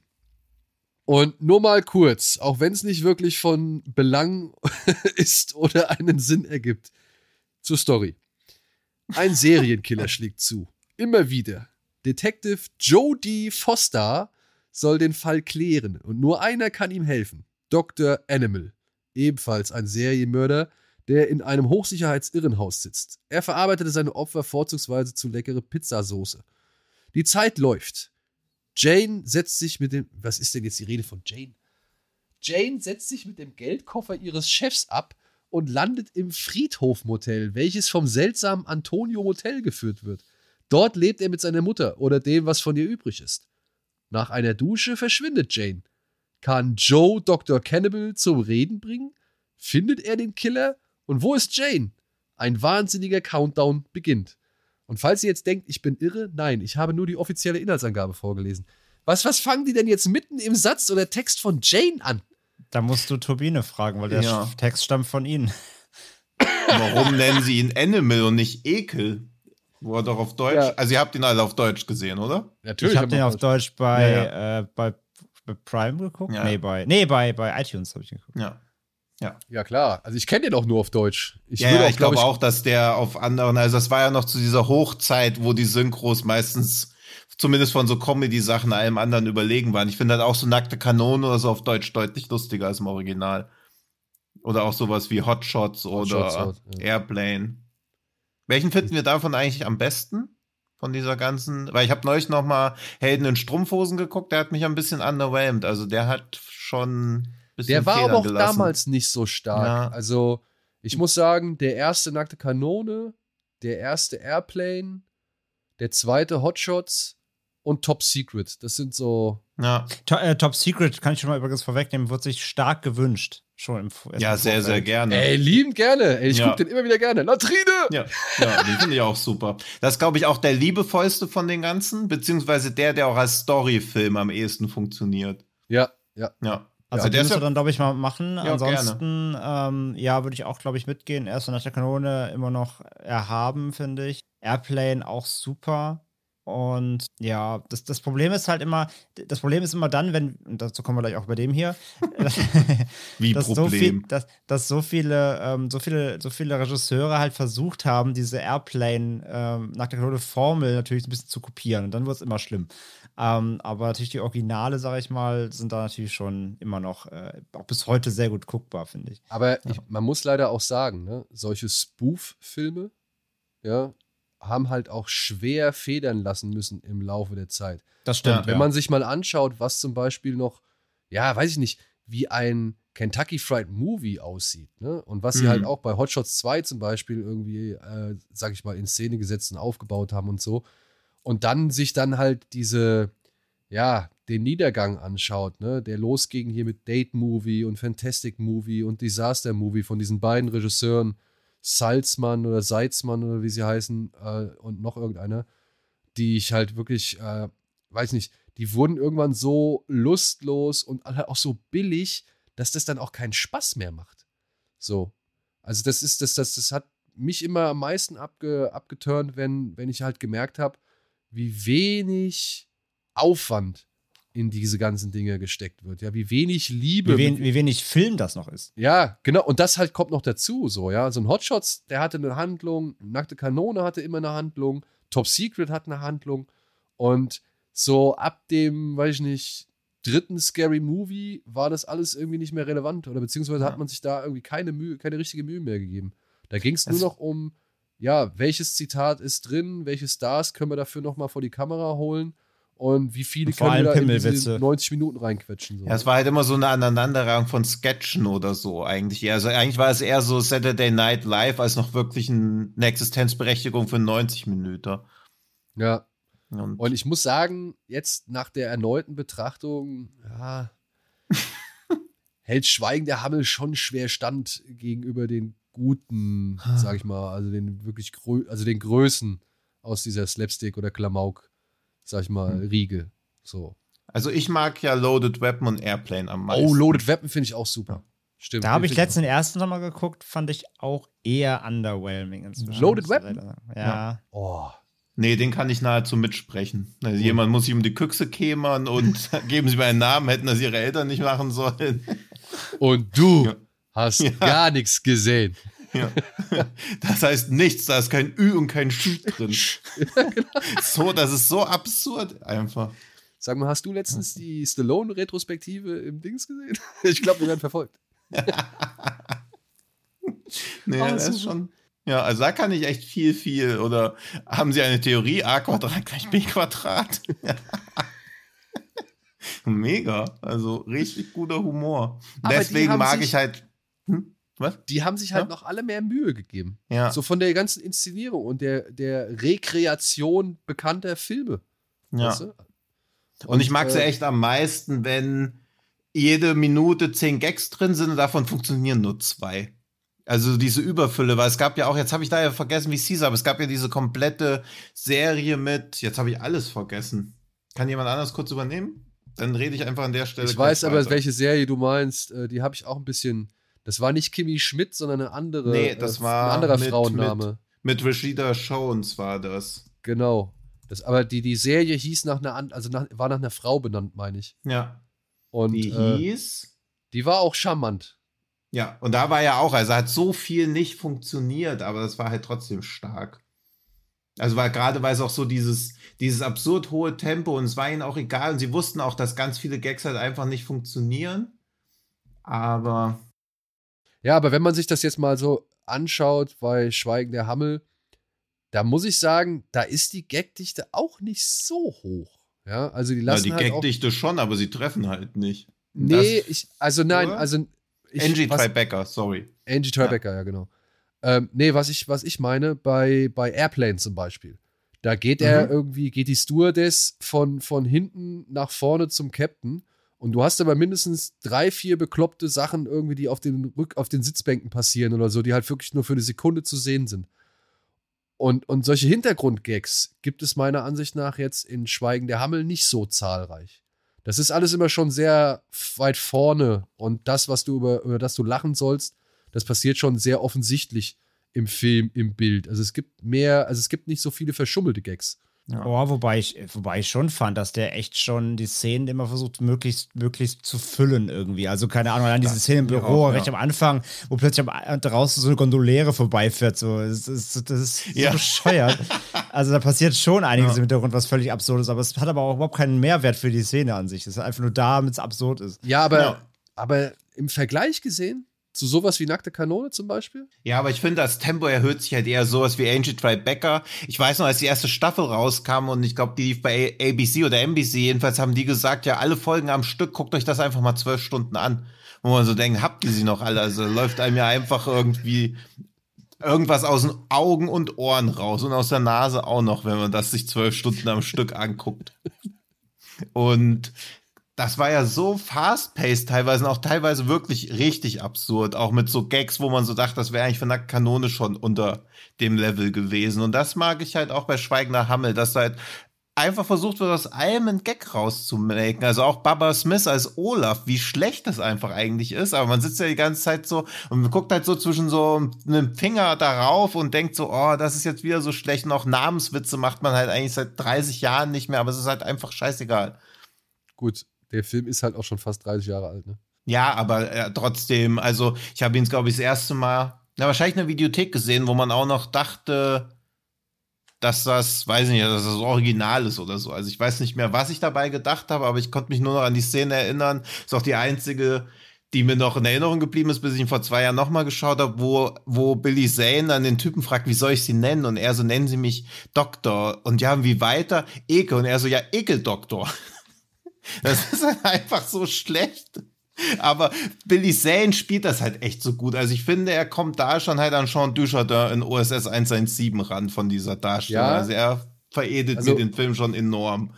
Billy Zane, muss ich auch sagen, ist äh, eins der Highlights in, diese, in diesem Film, weil er hat es verstanden, dass so, ja, ja, mit der richtigen, ja, mit der richtigen Teflon-Beschichtung zu spielen die immer das gleiche Grinsen oder das gleiche suffisante irgendwie äh, Antlitz zeigt und gleichzeitig, ja, dem alles scheißegal ist so. Also der da wirklich, glaube ich, keine Berührungsängste hatte bei dem Quatsch, den er von sich geben muss oder halt bei ja. dem Quatsch, in dem er dabei ist. Was halt lustig ist, sind die Cameos so, äh, die, die hatte ich gar nicht mehr so auf dem Schirm. Aber hm. Mel Brooks, John Landis. Ich glaube, die hat John man Carp damals auch gar nicht erkannt. Also, das ist ja was, was man, glaube ich, sich erst angucken muss. Also, natürlich würde ich mit als zwölfjähriger Joe Dante nicht erkennen. Nee, Joe Dante nicht, aber Carpenter ja. und Mel Brooks habe ich damals ja. schon erkannt. Ah, nee, ich gar nicht. Also, das war zu ja. früh, wo ich den Oder halt, oder halt Pavarotti einfach.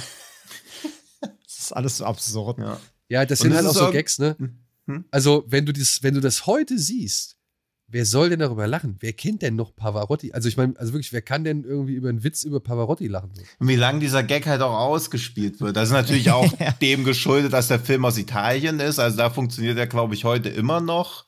Aber klar, beim internationalen Publikum denkt man sich, was zur Hölle. Aber er wird ja auch irgendwie im Trivia-Bereich hochgehandelt, weil da ja mindestens sechs bekannte Regisseure mitspielen und ja auch Schweigender Lämmer einer der Filme ist, wo also es gibt kaum einen Film, wo mehr Regisseure quasi auch Rollen spielen. Also Jodie Foster hat ja schon Filme gemacht und das sind wohl auch, also es sind sechs berühmte Regisseure, die in Schweigender Hammel als Cameos mitspielen und in Schweigender Lämmer spielen auch sechs Regisseure insgesamt größere Rollen. Das ist irgendwie so der größte Connect, den die Filme zusammen haben auf so einer bizarren Ebene. Ja, das Krasse ist ja, das hatte ich ja gelesen und ich finde deswegen, das ist auch ein Problem des Films, wenn wir jetzt vor eben schon darüber gesprochen haben, dass ja selbst mhm. auch gute Spoof-Movies eigentlich Handlungen haben, mhm. äh, auch, auch, größtenteils zumindest nachvollziehbare. Das Problem ist ja, das Schweigen der Hammel, hatte ich gelesen, sollte eigentlich nur Psycho parodieren.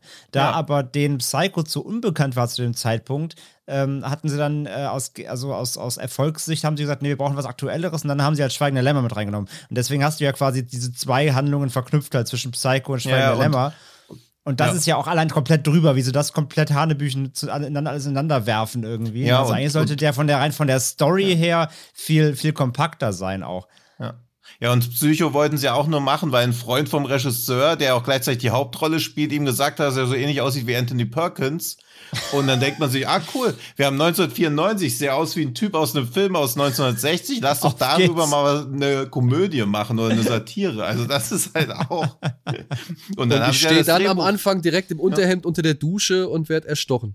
Ja. Und man hat überhaupt nichts von dieser Ähnlichkeit direkt gesehen. Ja. ja, ich wage eh zu bezweifeln, dass auch, also ich muss ja auch immer, wenn ich so dran denke, ach ja klar, am Anfang von Psycho ist ja halt noch dieser Raub also Psycho geht ja unglaublich lange, bevor sie überhaupt bei diesem Motel sind. Das blendet man ja eigentlich komplett aus. Also ich glaube, mhm. Psycho und Full Metal Jacket. Bei Full Metal Jacket weiß keiner, was in der zweiten Hälfte passiert. Und bei Psycho was? weiß niemand, was in der ersten Hälfte passiert. Natürlich weiß ich, was in der zweiten Hälfte Ja, aber weißt, was ich meine? Dass da die erste Hälfte, also das Ausbildungscamp bei Full Metal Jacket ist ja auch wesentlich stärker in der Erinnerung. Wenn du jemanden nach prägnanten Szenen fragst bei den Filmen, genau, geht es ja. immer um dieselben. Ja. Ja.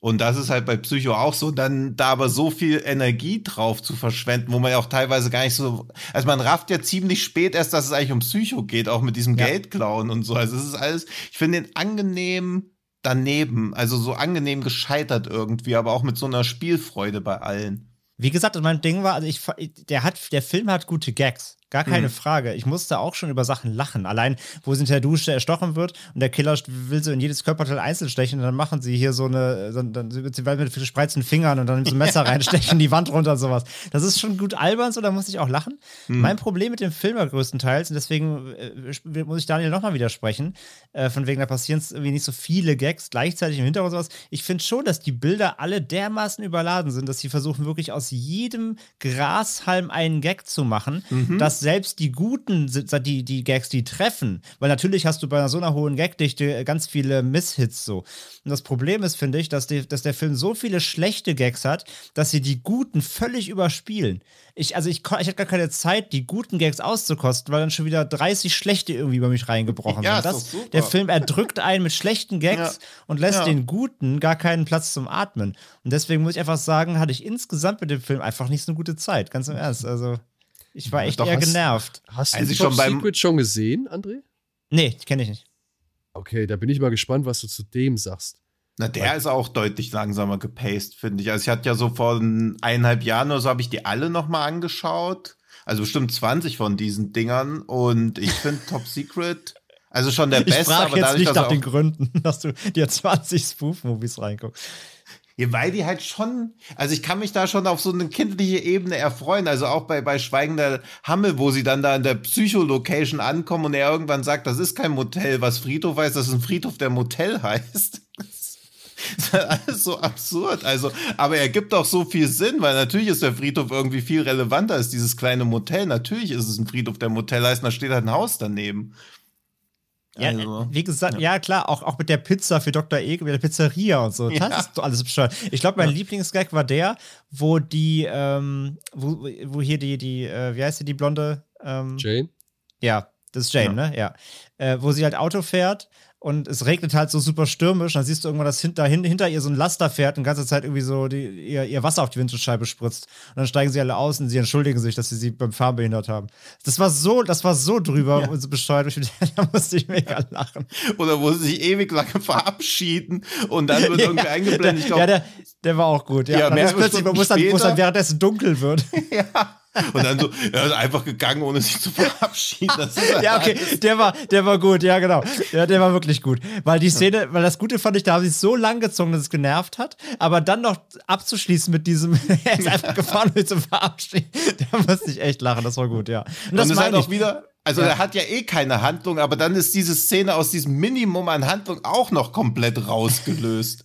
also wo du einfach so denkst, wo sie gemerkt haben, scheiße, der Film geht nur 88 Minuten, wir brauchen noch irgendwas.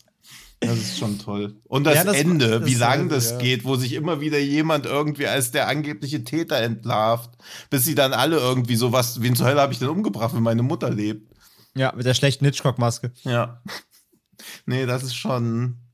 Also es ist halt noch, und das, also das ist natürlich auch so nostalgische Verklärung wieder, weil da finde ich das noch so ein unschuldiger Quatsch. Wäre nicht sowas wie Scary Movie 4 oder 5, das finde ich halt schon so berechnend irgendwie und so perfide, weil da die Gags ja teilweise auch nicht funktionieren, die halt auf so ein, das ging jetzt auch schon wieder fast grotesk, wenn ich das sage, auf so einen billigen Lacher abziehen. Was das schweigende Hammel natürlich.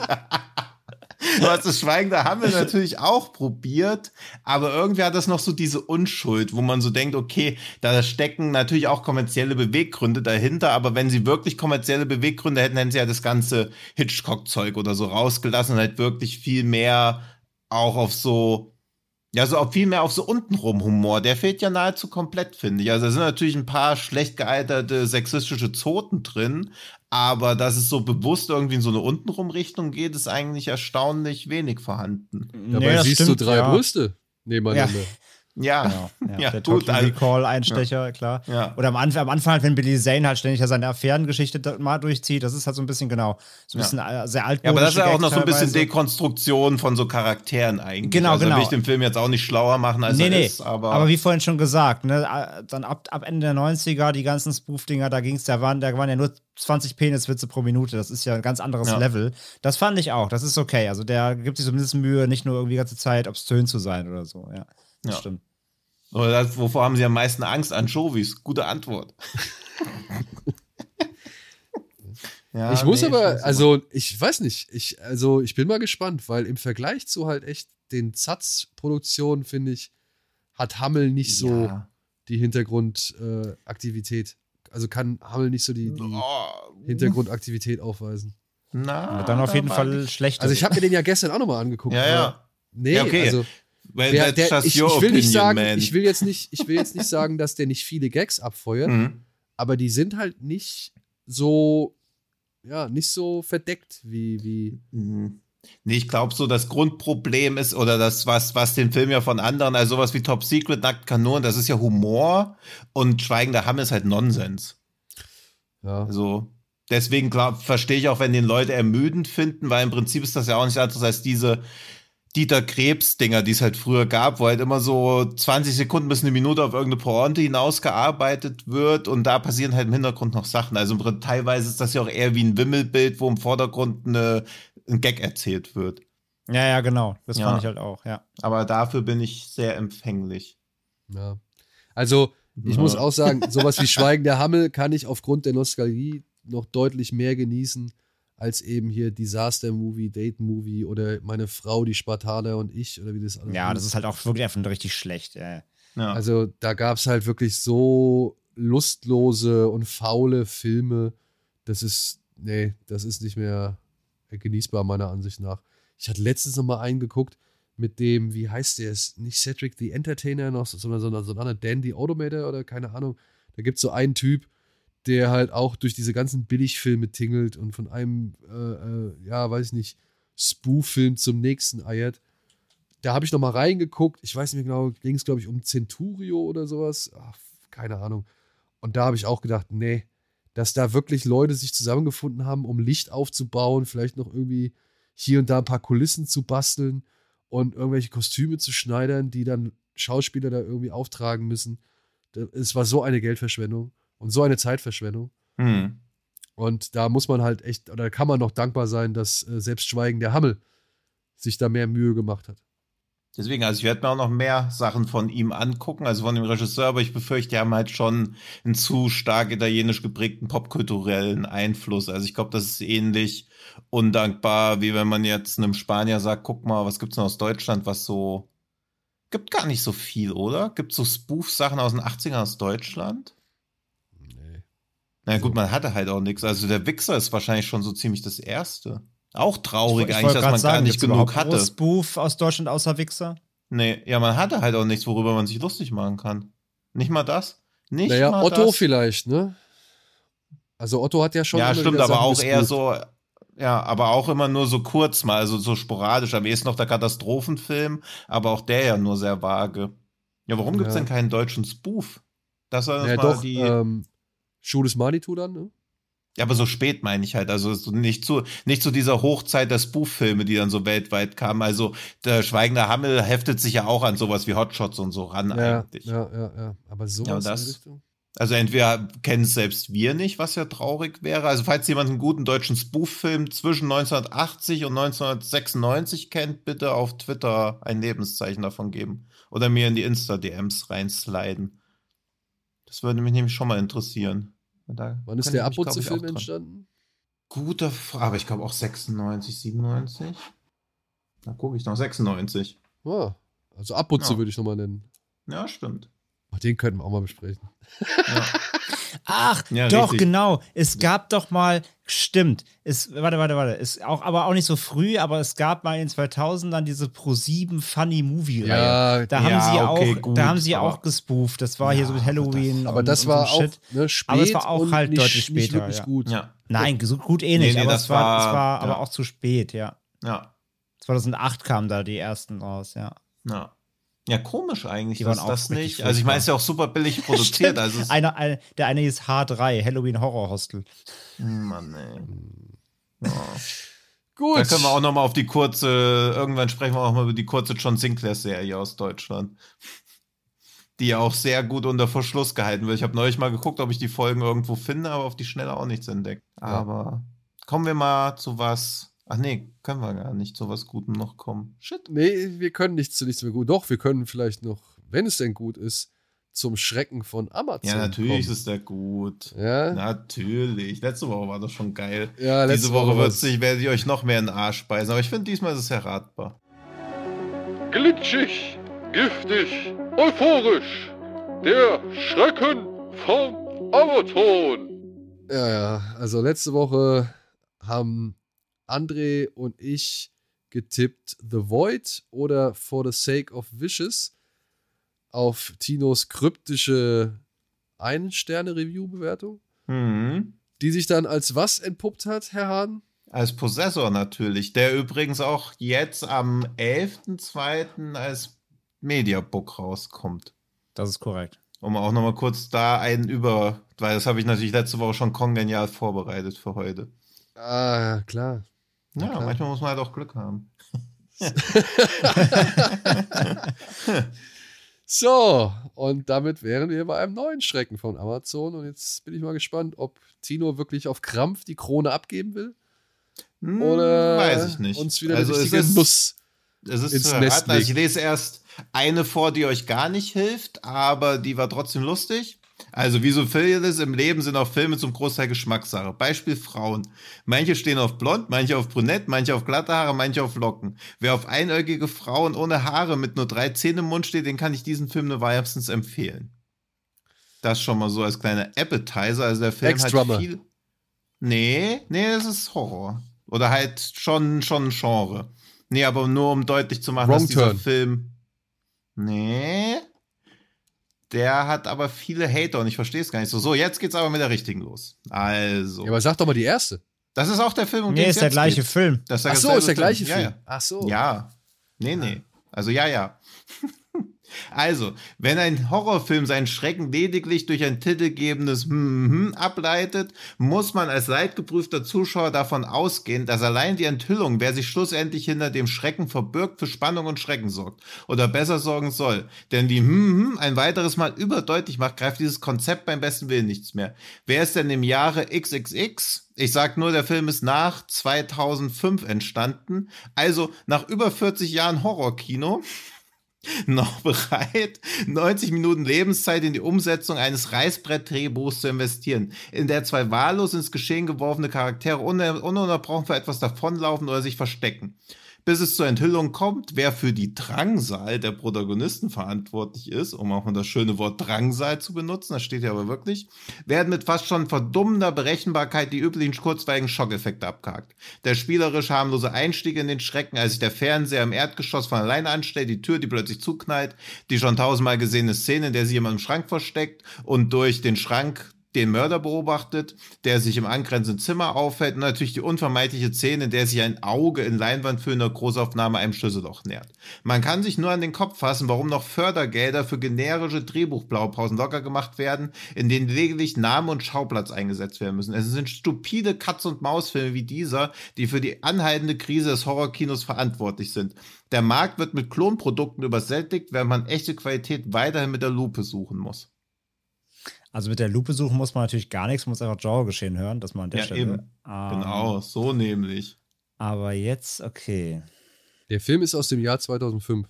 Nach nee, dem er ist Jahr nach 2005. dem Jahr 2000. Ich werde schön sagen, welches Jahr es wirklich ist. Das meine ich. Ich fand nur dieses lustig, dass jemand denkt, dass nach 2005, also dass es davor 40 Jahre Horrorfilme schon gab.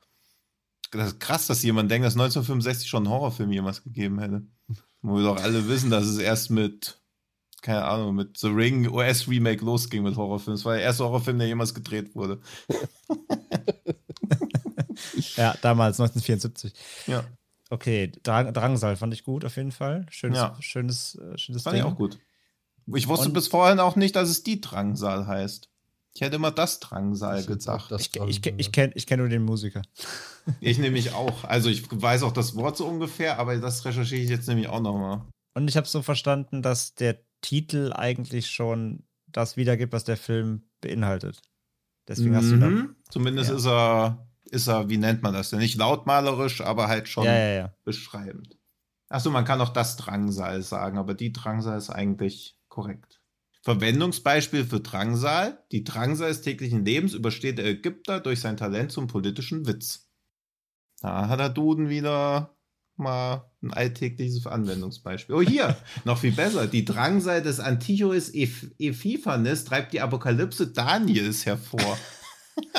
Da, da Das habt trifft das. nämlich auch gerade ganz gut seinen Gesichtsausdruck, weil er nämlich so denkt, oh, den Film kenne ich doch bestimmt. Ähm, ja, genau, das ist die Frage. Kennen wir diesen Film? Ja. Bei äh, André weiß ich nicht so genau, weil es kann halt, also er ist auf jeden Fall aus, auch als letzter Tipp vor der Zeit entstanden, als wir so angefangen haben zu loggen auf Letterboxd.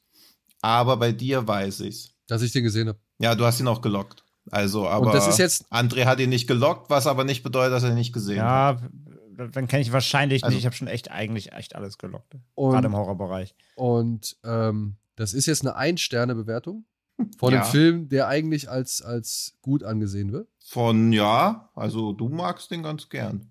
Ich mutmaßlich auch, sonst wäre ich ja wahrscheinlich nicht drauf gekommen. Oder ich hasse ihn. For the sake of fishes. Ja, der hat ja so wenig Bewertungen. Den nehme ich, wenn ihr es am wenigsten Den nimmst du in zwei Jahren, ja. Ja. Ah, okay.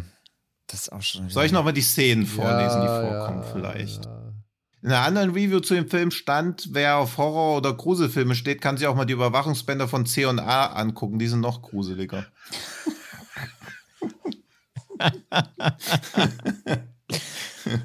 Die konnte ich aber nicht nehmen, weil da sonst nichts drin steht. Also, der spielerisch harmlose Einstieg in den Schrecken, als sich der Fernseher im dunklen Erdgeschoss von alleine anstellt. Die Tür, die plötzlich zuknallt, die schon tausendmal gesehene Szene, in der sich jemand im Schrank versteckt und durch die Lamellen den Mörder beobachtet. Weiß gar nicht, warum ich eben Lamellen weggelassen habe. Der im angrenzenden Zimmer nach ihm sucht und natürlich die unvermeidliche Szene, in der sich das Auge in Leinwand füllender Großaufnahme dem Schlüsselloch nähert. Das Problem ist halt wirklich, also er hat ja damit quasi recht, diese Szenen sind so random, die können halt in jedem fucking Horrorfilm vorkommen. Au- Auch in der Reihenfolge.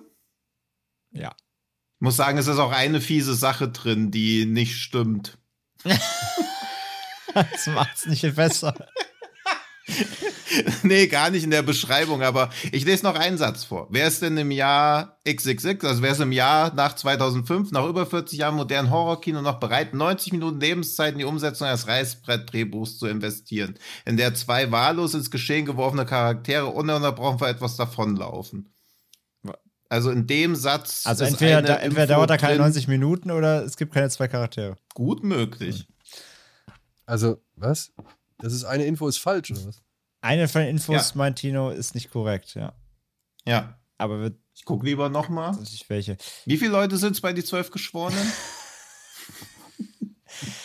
Mich irritiert es leider echt am meisten, dass ich den nicht gelockt haben soll. Das, weil, ja, das ist Arsch. Ja, vielleicht hast du ihn noch gar nicht gesehen, aber dann wird dir Daniel den Arsch aufreißen und ich auch.